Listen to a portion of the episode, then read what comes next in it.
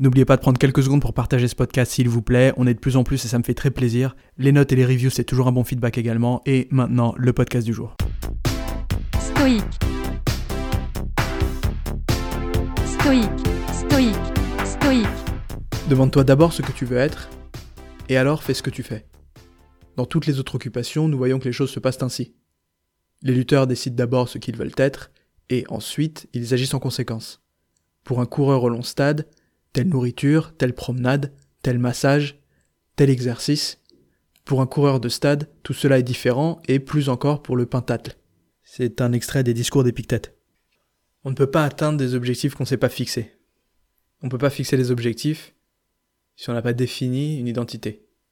C'est une des choses que j'ai retenues de ce livre que Russell Brand a écrit sur euh, sa lutte contre l'addiction en utilisant la méthode des alcooliques anonymes qui peut s'appliquer à de nombreuses formes d'addiction. Il a dit une chose que je gardais en tête pendant longtemps, c'est euh, on a le choix entre un programme conscient et un programme inconscient. Quoi qu'il arrive, vous suivez un programme, et ce programme, c'est la personne, l'identité, le caractère, en fonction duquel vous agissez. Vous pouvez déterminer ce caractère, vous pouvez décider qui vous voulez être, et agir en conséquence, ou vous pouvez simplement flotter comme une feuille au vent, égarée, avec des objectifs qui changent, qui sont imprécis. Donc commencez par décider qui vous voulez être. Et la suite s'imposera d'elle-même. Les actions à suivre, la discipline à acquérir, les étapes à franchir se dessineront petit à petit, comme une évidence. Tout comme le triathlète doit suivre un régime d'entraînement particulier, que l'archer doit pratiquer d'une manière son art, et de la même manière pour toutes les poursuites qui existent. Formulez de manière explicite la personne que vous voulez être. Vous allez voir une ligne directrice à force dans tous ces messages.